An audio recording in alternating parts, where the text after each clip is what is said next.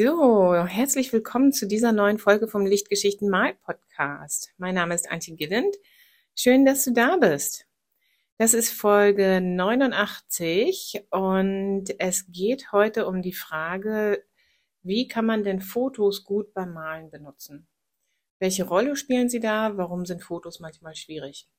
Die Folge entsteht relativ spontan, nicht weil mir das Thema gerade erst untergekommen ist und vorher ich noch nie drüber nachgedacht hatte, sondern weil ich gerade eben dazu recherchiert habe und dann, dann wallte die Leidenschaft so hoch. Und dann dachte ich, jetzt, jetzt oder nie. Kurz äh, Update. Was ist in der Zwischenzeit so passiert? In der letzten Folge haben ja Julia Petra und ich über Kunst versus Kreativität gesprochen.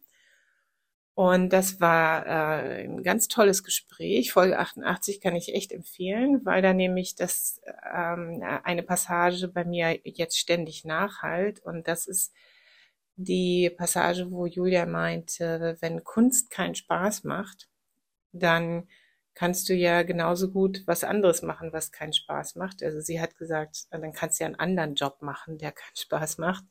Dann ist es ja sinnlos, Kunst zu betreiben. Und das finde ich äh, eine, eine ganz tiefgründige Erkenntnis eigentlich, äh, wenn ich als Künstlerin tätig bin und das aber auf so eine Art und Weise alles angehe, dass es äh, mir keine Freude bringt, dann hat es ja keinen Sinn. Und das war so ähm, eine Sentenz aus diesem Gespräch, die wirklich ähm, viel Resonanz bei mir ausgelöst hat und an die ich mich häufig erinnere. Und andere Dinge in dem Gespräch waren aber auch sehr interessant. Und äh, ja, einfach eine interessante Podcast-Folge. Und seit ich die ähm, veröffentlicht habe, habe ich, ah ja, war ich auf einer Vernissage gewesen, stimmt, von einer Ausstellung, ähm, an der ich mich beteilige. Und das war auch sehr schön. Also ich habe nichts verkauft, aber solche ähm, Ereignisse sind ja sehr, sehr gut, um sich wieder zu vernetzen und einfach viele Leute wiederzusehen und schöne Gespräche zu führen. Und das hat sehr, sehr gut funktioniert. Also es war ein ganz, ganz toller Abend. Und ich habe eben eine richtig super gute Idee für eine neue Bilderserie bekommen von einer lieben Freundin von mir, mit der ich mich auf der Vernissage unterhalten habe. Und da bin ich auch dankbar für. Und in dieser Serie sind jetzt ähm, zwei Rehbilder schon entstanden. Das Thema ist da Tiere in der Stadt oder Wildnis in der Stadt. Bin ich mir noch nicht so ganz schlüssig. Das, das darf sich ja auch entwickeln. Aber ich habe schon sehr, sehr viel lizenzfreies Referenzmaterial gefunden zu allen möglichen Wildtieren in der Stadt. Und auch interessant, wenn ich davon anfange zu erzählen, dass ich an ähm, dem Thema Wildtiere in der Stadt arbeite und schon zwei Rehböcke gemalt habe, dann ist es so ziemlich egal, wem ich das erzähle. Es sprudelt immer sofort aus den Leuten raus, was sie mit Wildtieren in der Stadt erlebt haben. Das finde ich ganz toll. Ich habe schon so viele interessante Anekdoten gehört. Ähm, eine besonders witzige vielleicht war der äh, Fischreiher, der äh, im Garten am Teich stand und einen Fisch nach dem anderen rausgeholt hat. ähm, und noch eine lustige? Nee, lustige nicht. Es ist immer, ich glaube, es ist immer was Besonderes für die Leute, wenn Wildtiere direkt bei ihnen zu Hause sind oder wenn dort, wo eigentlich sich nur Menschen und Autos aufhalten, dann auf einmal auch ein Wildschwein steht oder ein Hermelin über die Straße rennt oder so. Also das ist wirklich schon jetzt ein ganz ähm, bereicherndes Projekt, obwohl ich da noch nicht so weit drin ähm, fortgeschritten bin. Aber das macht mich sehr glücklich.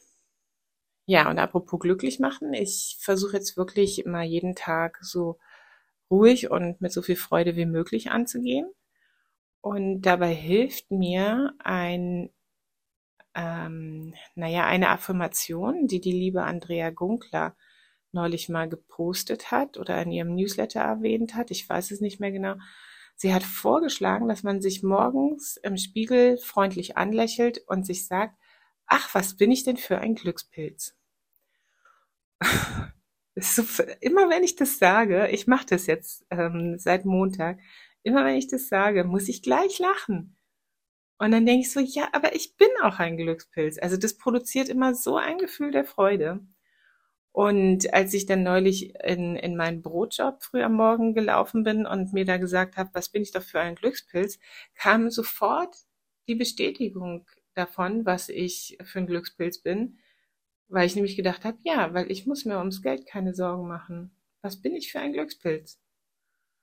Oder gestern Abend, als ich mich mit meinem Mann so ungefähr ab 22.30 Uhr interessant unterhalten habe und ich dann schon gar nicht mehr müde war, sondern so richtig, richtig wach wurde. Normalerweise ärgere ich mich darüber, weil ich abends wirklich versuche runterzukommen, damit ich dann gut schlafen kann. Dann habe ich mir gesagt, was bist du doch für ein Glückspilz, dass du dich jetzt mit deinem Mann so schön lange unterhalten konntest. Ja, also ähm, und so bin ich jetzt in vielen Situationen tagsüber ähm, auf diesen Gedanken immer mal gekommen und habe mir diese Affirmation gesagt und bin dadurch viel mehr in der Freude geblieben. Ja, echt gut. So sieht's also aus und die Freude führt dann eben auch dazu, dass ich Bilder male und Dinge tue, die, ähm, die wirklich so aus mir herauskommen und die wichtig sind und ich weniger auch versuche, eine, eine Taktung reinzubringen, so im Sinne von, nein, wenn du das jetzt machst, dann ist es ungünstig, mach das doch nächste Woche Montag oder so. Und deswegen nehme ich jetzt auch das mit den Fotos auf. Ich sag dir jetzt mal, was mit den, was es mit den Fotos auf sich hat.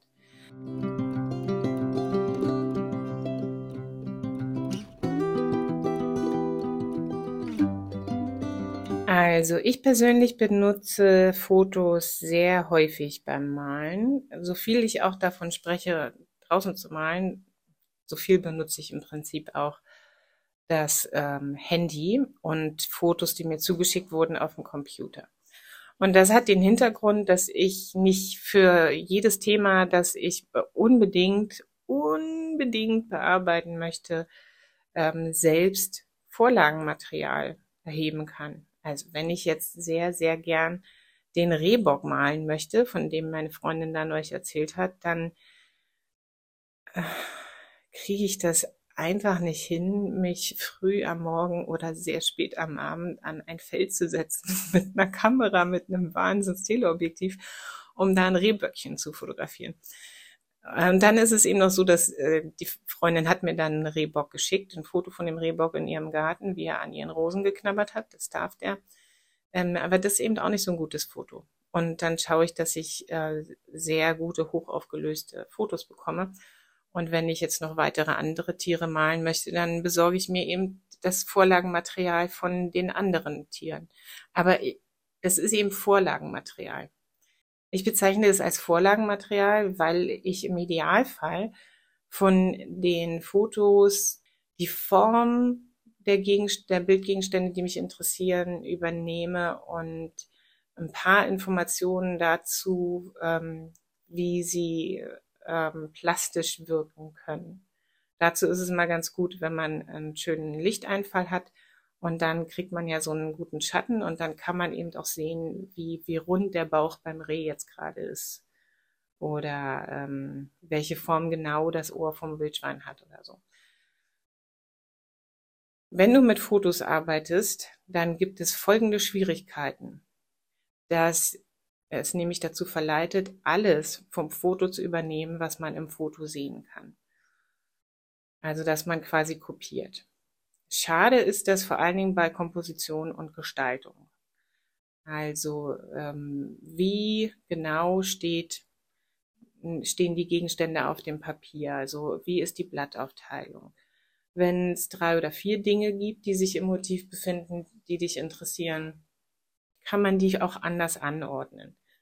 Gibt es da eine Überlappung in dem Foto, eine interessante? Und ähm, wie ist überhaupt das Format? von dem Foto? Muss man das alles so übernehmen? Kann man da ähm, vielleicht was viel, viel Spannenderes draus machen?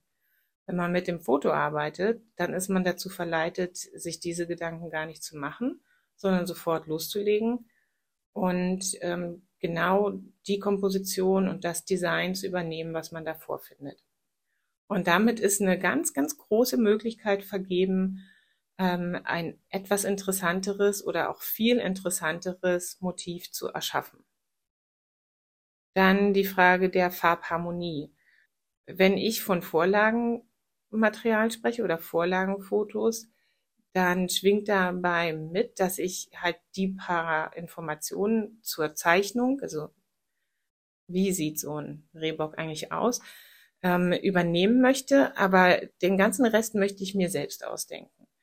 Und wenn ähm, der Rehbock jetzt ähm, auf dem Foto in einer sehr, sehr bunten Landschaft steht, das ist jetzt nicht wirklich der Fall, aber go with it for a moment, ähm, und mir gefällt es aber nicht, dann möchte ich das vielleicht ganz anders machen. Ich will mir stattdessen vielleicht sagen, weißt du was? Ich gehe jetzt hier in einen Komplementärkontrast rein und ähm, suche mir ein schönes Komplementärpaar, äh, weil das so äh, immer so interessant ist, weil mich das so interessiert. Also ich will da jetzt ähm, zum Beispiel Gelb und Violett nehmen und alles, was sich zwischen diesen beiden Farben so ausmischen lässt und äh, dann sind es die grundlegenden Farben für meinen Rehbock. Das könnte ich übrigens echt mal machen. das ist gar nicht so eine schlechte Idee. Also das, äh, ähm, das ist das eine, dass ich mir grundsätzlich überlege, welche Farben sollen in diesem Bild eine Rolle spielen. Vielleicht, weil mir heute danach ist oder weil ich das passender finden würde als auf dem Vorlagenfoto. Oder ähm, welche Stimmung möchte ich eigentlich erzeugen? Also was kommt in mir zum Schwingen, wenn ich dieses äh, Material hier betrachte? Und äh, mit welcher Farbe hat das für mich am ehesten zu tun? Und dann nimmst du die einfach, auch wenn die mit realistischerweise jetzt mit äh, dem Foto nichts zu tun hat. Wenn wir einfach das Foto hernehmen und davon kopieren, alles übernehmen, was auf dem Foto drauf ist, dann verschenken wir eben auch diese Möglichkeit. Dann die Frage nach dem Fokuspunkt. Es ist so, wenn das wir, wenn wir einfach so in der Natur schauen, mit den Augen uns eigentlich immer so auf eine Sache konzentrieren ähm, und dann eine Sekunde später wieder auf was anderes. Und dann hat man natürlich schnell das Gefühl, dass man jetzt sehr viel sieht und dass man vielleicht auch alles sieht, aber eben nicht alles im gleichen Moment. Das ist das eine. Also äh, während wir eine Sache anschauen, tritt der Rest in den Hintergrund. Das ist so wie mit so einer Blendeneinstellung bei der ähm, Spiegelreflexkamera oder auch bei einer anderen Kamera, dass du eben einen Schärfebereich definierst. Und so schauen wir eigentlich.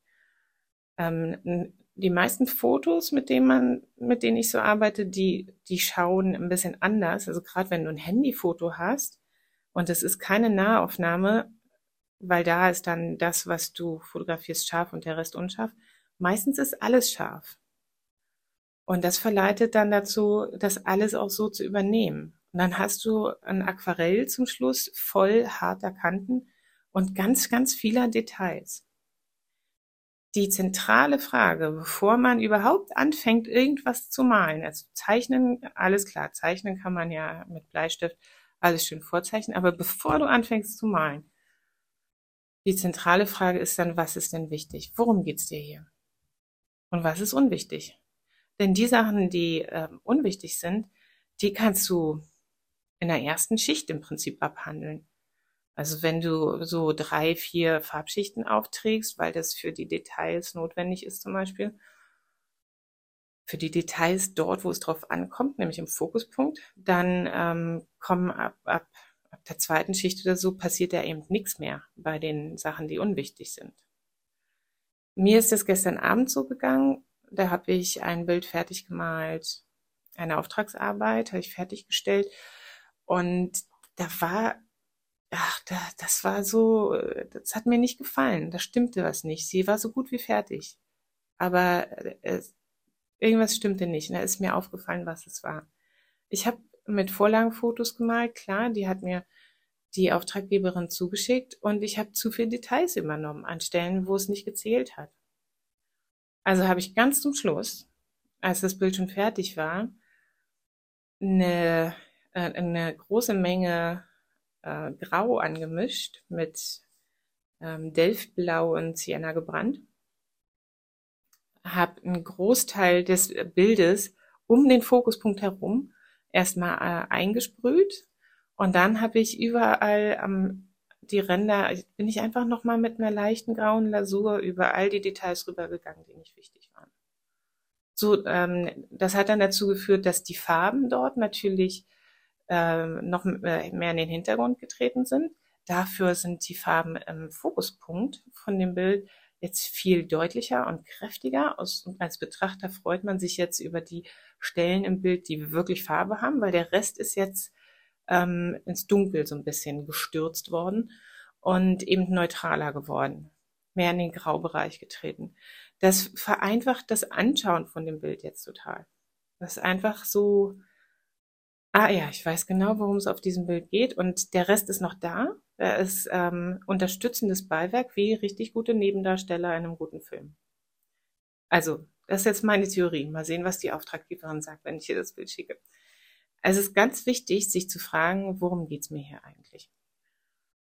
Und den Fokuspunkt selbst zu setzen. Und das Foto nimmt dir das nicht ab. Das ist eine Sache, die musst du selbst entscheiden. Dann ein vierter Punkt, die ähm, Fähigkeit zu zeichnen. Die entwickelst du viel, viel schneller und viel tiefgehender und besser, wenn du direkt äh, vor dem Objekt sitzt und von dem äh, dreidimensionalen Objekt zeichnest. Also wenn du zu Hause sitzt und ähm, zu Hause am liebsten arbeitest, dann hast du da deine Gegenstände und deine Blumen und dein Gemüse und was man nicht zu Hause alles so zeichnen kann. Die Katze, die da liegt und schläft. Und ähm, das schult einfach sehr stark, wenn du die, die Art und Weise, wie so eine Konturlinie von dem Gegenstand, die du ja gut sehen kannst, ähm, wie die im dreidimensionalen Raum sich bewegt und wenn du dann überlegst, wie du das aufs zweidimensionale Papier bringst. Also, ich weiß auch nicht, während ich das jetzt sage, bin ich gleich schon wieder so leidenschaftlich dabei. Das finde ich so spannend. Also aus sowas, ähm, äh, aus dem richtigen Leben, aus dem plastischen, so wie es dreidimensional in der Welt steht, was zweidimensionales nur auf Papier zu machen, was dann wiederum aber auch plastisch aussieht. Ah, verrückt. Ist auch wieder so ein bisschen Zauber. Also das äh, lässt sich viel leichter entwickeln, wenn du direkt davor sitzt. Natürlich ist es äh, schwierig, ne? Also klar, es ist schwer, wenn du direkt vor einer Kuh sitzt und äh, also nicht direkt vor einer Kuh, aber so drei Meter weit weg und dann die Kuh so malen sollst, dann bist du erstmal so überfordert mit allem, was die Realität so mit sich bringt. Du siehst dann immer so viel, so viel Details. Oder auch wenn du in der Landschaft sitzt und äh, die Landschaft zeichnen und malen möchtest. So, wo fange ich denn jetzt an? Das ist immer so viel. Das steht ein bisschen auf dem anderen Blatt. Also wie geht man da so genau vor? Aber ähm, dieses, äh, diese Herausforderung von dreidimensional auf zweidimensional ähm, zu übertragen mit dem Bleistift in der Hand, die schult ungemein. Die schult das Sehen und ähm, das Wahrnehmen von Linien im Raum. Das ist einfach eine richtig solide Schule. Ähm, und dann gibt's noch einen fünften Punkt, der beim Arbeiten mit Fotos schwierig ist. Es ist nämlich so, dass Fotos in einer Hinsicht auf jeden Fall nicht nur Dinge vereinfachen und deswegen für dich schwierig machen, sondern sogar so ein bisschen lügen. Fotos lügen, wenn es um Schattenfarben geht. Die meisten Schatten sehen auf Fotos mh, mm, grau aus. Ähm, grauer als sie eigentlich sind. Denn in den Schattenbereichen von äh, Gegenständen, Bäumen, Menschen da gibt's, da gibt's so viel reflektiertes Licht, auch an, ähm, also bei dem Schlagschatten auf dem Boden, ähm, vielleicht nicht in demselben Maße wie auf der Schattenseite ähm, von Menschen und Gegenständen, also da auf der lichtabgewandten Seite. Das ist nicht einfach nur grau. Das ist nicht einfach nur eine Frage von, wie lerne ich dieses Grau anzumischen, das ich dann immer benutze, sondern ähm, da, da, da geht's total ab. Also da gibt's ganz viele verschiedene Farbnuancen, die eben mit den Lokalfarben, die es dort auf der Schattenseite wirklich gibt, zu tun haben. Das ist das eine. Also die, diese, ähm, die Lokalfarben der Gegenstände werden auf den Fotos oft nicht so ähm, akkurat übertragen im Schattenbereich.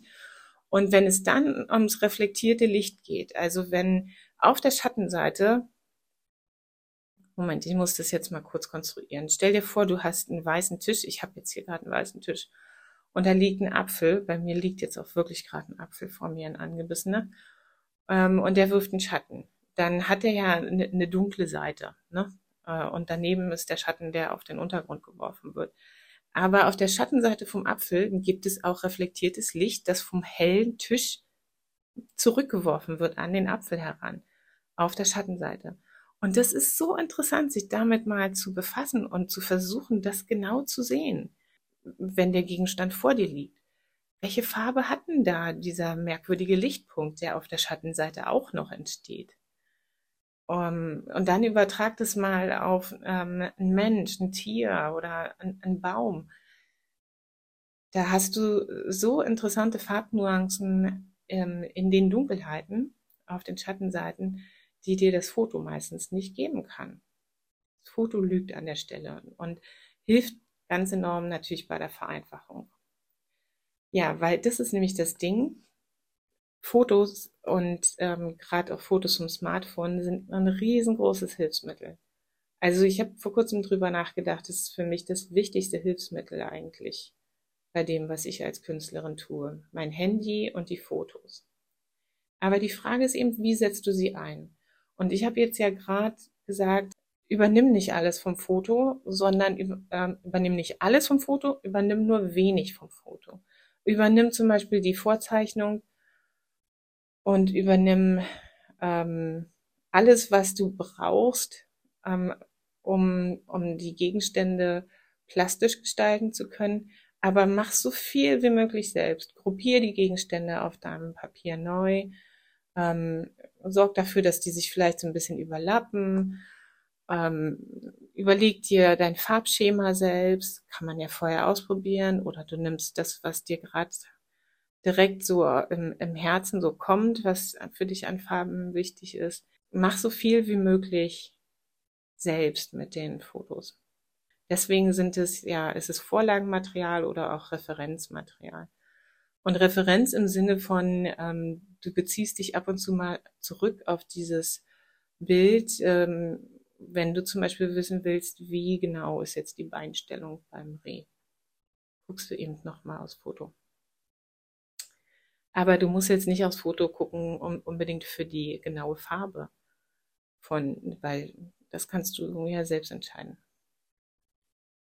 Genau, also äh, Fotos sind unglaublich wichtig, weil du äh, mit äh, Fotos zusammen viel mehr in der Welt erkunden kannst, als du es allein als Mensch so schaffen würdest.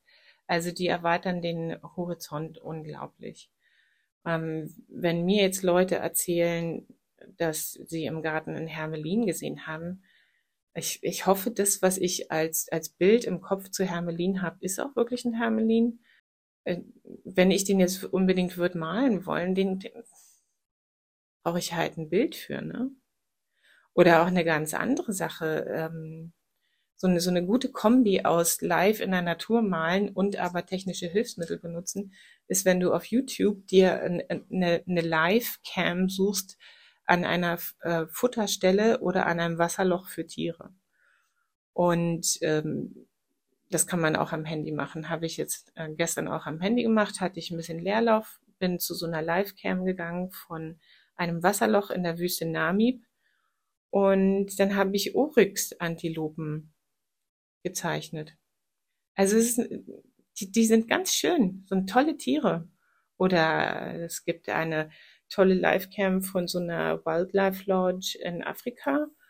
Und äh, da sind meistens Elefanten und Zebras und Giraffen am Wasserloch. Das ist ja super toll. Und dann sitzt er halt da und skizzierst die Tiere, die bewegen sich natürlich ein bisschen. Dann setzt du den Stift ab und machst eine neue Skizze und kannst so halt auch deine Zeichenfähigkeiten schulen. Also wenn wir diese technischen Hilfsmittel haben, Warum sollen wir die denn dann nicht nutzen? Ich finde das total wichtig. Ich finde es auch wichtig für die Auftragsarbeiten, die ich bekomme, dass ich ähm, gutes Fotomaterial habe und dass ich aber eben auch die Geschichte von den Leuten kenne, also was verbinden sie mit dem Bild, so dass ich noch zusätzlich mir was überlegen kann, wie ich was verändere, so dass es stimmig ist. Ähm, aber Fotos sind unglaublich wichtig, also für, für meine Arbeit auch.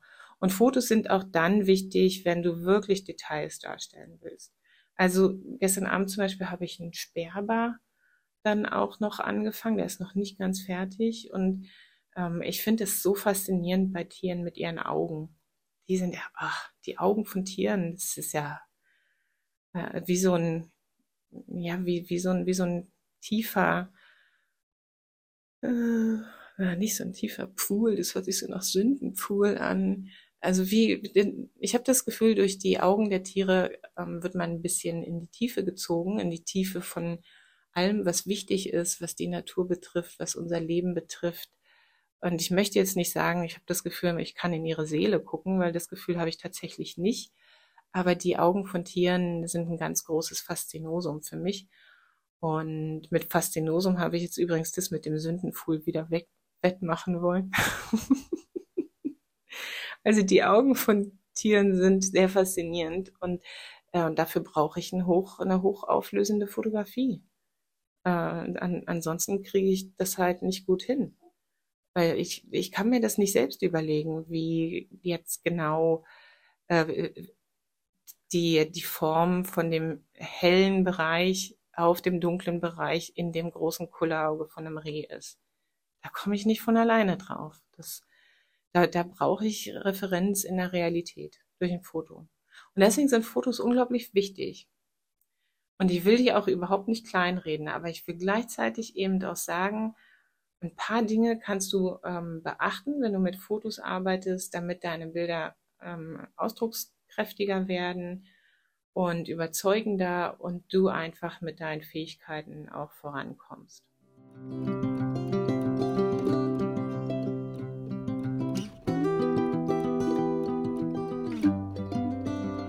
So, das war's wieder mit der Folge für heute. Ich hoffe, sie hat dir gefallen. Und ich hoffe, dir macht das Malen nach Fotos weiterhin Spaß, aber vielleicht machst du es in Zukunft ein bisschen anders. Oder äh, wenn das jetzt warm wird, probierst mal aus, wie das ist, wenn du draußen direkt zeichnest und malst. Da kann ich bestimmt auch noch mal ein paar Einzelheiten, wie man das am besten macht, in einer Folge ähm, dir erzählen. Kannst mir ja mal sagen, ob du darauf Lust hast. So, jetzt gibt's noch zwei Ankündigungen. Und zwar ab dem 19. März findet in der Kreasphäre die Schnupperwoche für den Jahreskurs 2023 statt. Der Jahreskurs, das ist ja ein Kurs, der ein ganzes Jahr geht und in jeder Woche kriegst du da ein neues Tutorial zugeschickt und die sind äh, klein und fein und das sind Dinge, die immer sehr gut äh, nachzumachen sind zu Hause. Und du kriegst im Prinzip jeden Sonntagmorgen so ein kleines ähm, kreatives äh, Leckerhäppchen in deine Inbox geliefert. Das ist echt super toll. Also der erste Jahreskurs war 2022. Der geht jetzt gerade zu Ende und wir haben so, so gute Rückmeldungen bekommen das ja, bereichert die Leute halt. Ne? Und ich kann das total gut nachvollziehen. Seit ich Mitglied in der Kreasphäre bin, äh, ja, ist mein Leben einfach richtig bunt geworden. Und nicht nur das, es ist auch gefühlvoller geworden und so ein bisschen spiritueller auch. Also ich habe so richtig schön umfassenden Input von all den lieben Frauen dort in der Kreasphäre auf alles, was ich tue und kann mich immer an Leute wenden. Ähm, und das hört sich jetzt vielleicht so an, dass das ein Luxus ist, den ich genieße, weil ich Künstlerin in der Kreasphäre bin. Aber du als Kursteilnehmerin oder Mitglied in der Malfreunde Facebook-Gruppe kommst genau in denselben Luxus. Musst halt einfach nur sagen und fragen und schon wird jemand für dich da sein. Und wenn du darauf auch dieses Jahr wieder so richtig Lust hast, dann melde dich auf jeden Fall für die Schnupperwoche an, die jetzt am 19. März beginnt. Da kriegst du einen Vorgeschmack und kriegst schon mal jeden Tag ein Tutorial, die ist komplett kostenlos und ähm, kannst schon mal eine Woche lang dich so richtig austoben. Und du hast auch hinterher noch Zugriff auf die Videos dort. Und auch ab 19. März äh, findet der ähm, vor Ostern Sale statt, also Verkaufsaktion vor Ostern in der Kreasphäre. Und da kannst du meine beiden Kurse oder auch nur einen von beiden für 25% Rabatt kaufen. Und zwar ist es Nature Journaling im Winter und Malfreude mit Rosen. Malfreude mit Rosen wird jetzt bald echt wieder ein heißes Thema, werde ich bestimmt auch häufiger drüber reden, weil die Rosen ja tatsächlich jetzt schon die ersten Blattsprosse haben und es wirklich äh, schon richtig gut wächst. Also das ist jetzt bald wieder aktuell. Ähm, Nature Journaling im Winter ist insofern immer aktuell, als es eine Einführung ins Nature Journaling ist.